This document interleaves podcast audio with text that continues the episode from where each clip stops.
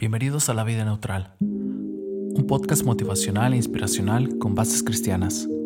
Soy Sergio Bet. Hace cuatro días iniciamos un estudio sobre los cuatro poderes de la mente de los cuales Dios nos ha dotado. El potencial, las oportunidades, las posibilidades y la imaginación. ¿Y qué de especial hay en la imaginación como para que forme parte de este exclusivo grupo? Bueno, si yo tomara el ejemplo de Chris Shell, quien es asistente de promoción y publicidad de APIA, muy probablemente ella nos señalaría el letrero que cuelga de la puerta de su oficina, el cual dice, la imaginación es más importante que el conocimiento, Albert Einstein. A continuación, seguramente nos diría que antes de diseñar los anuncios publicitarios en la computadora, esos anuncios primero nacen en su mente. Cuando tengo que diseñar un anuncio, dice Shell, con frecuencia solo tengo la portada del libro. Primero procedo a dibujar el libro completo. Esto para que parezca real. Entonces lo veo en mi mente y lo acompaño con imágenes y frases atractivas que luego traslado al diseño de la computadora. Lo que dice Shell en cuanto al papel que juega la imaginación en su labor creativa tiene sentido. En última instancia, ¿De dónde comenzaron los mayores logros de nuestra vida? ¿Y las realizaciones más destacadas de la historia de la humanidad? Comenzaron en la imaginación de hombres y mujeres. Quizá no hay un ejemplo más ilustrativo que el de Walt Disney. Se cuenta que poco después de la construcción de uno de los centros de atracciones Disney, alguien hizo el siguiente comentario. ¿No es una lástima que Walt Disney no esté aquí para ver su sueño hecho realidad? Y entre los presentes se encontraba Mike Vance, director creativo de los estudios Disney.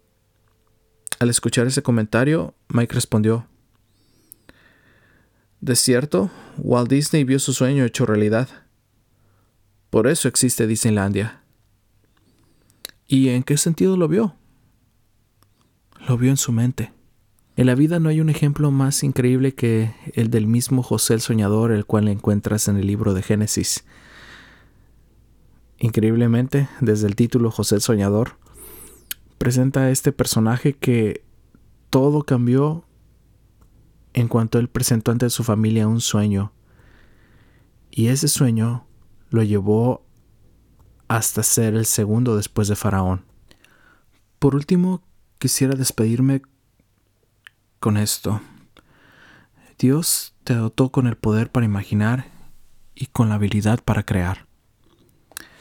No sé si en este momento tú estás pensando en algún proyecto que quisieras realizar, alguna empresa o alguna nueva carrera o quizás, no sé, alguna nueva aventura. O si estás muy enfocado en la iglesia, algo que honre el nombre de Dios, como ayudar a los necesitados o un sitio web para compartir el Evangelio de Jesucristo, o un coro, un grupo de teatro, etcétera. Yo quisiera compartirte de algo personal. Yo estoy empezando esto porque quiero compartir a Dios con todos los que pueda hacerlo. Yo reconozco que no soy ningún locutor, no soy nada profesional para nada, todo esto lo estoy aprendiendo y desarrollándolo y confiando en nuestro Señor. Porque quiero conectarme con todas las personas que sean posibles para que sepan quién es Jesucristo y cuánto nos ama. Discúlpame si en algún momento te he hecho sentir que que no tengo la capacidad o que me falta mucho por aprender. Y agradezco mucho a las personas que me han dicho lo que necesito saber para mejorar y prometo que estoy haciendo todo lo posible por mejorar. Y, y quiero decirlo que, que sigamos adelante porque creo en eso, porque imaginé esto y sé que es posible y que podemos lograr que Cristo venga muy pronto. Así que muchas gracias y Dios te bendiga, confía en Dios y deja que tu imaginación llegue lejos. Amén. Señor, revélame tus sueños para mi vida y ayúdame a cumplirlos para la gloria de tu nombre. Pon tu vida neutral. Deja a Dios en control y Él hará.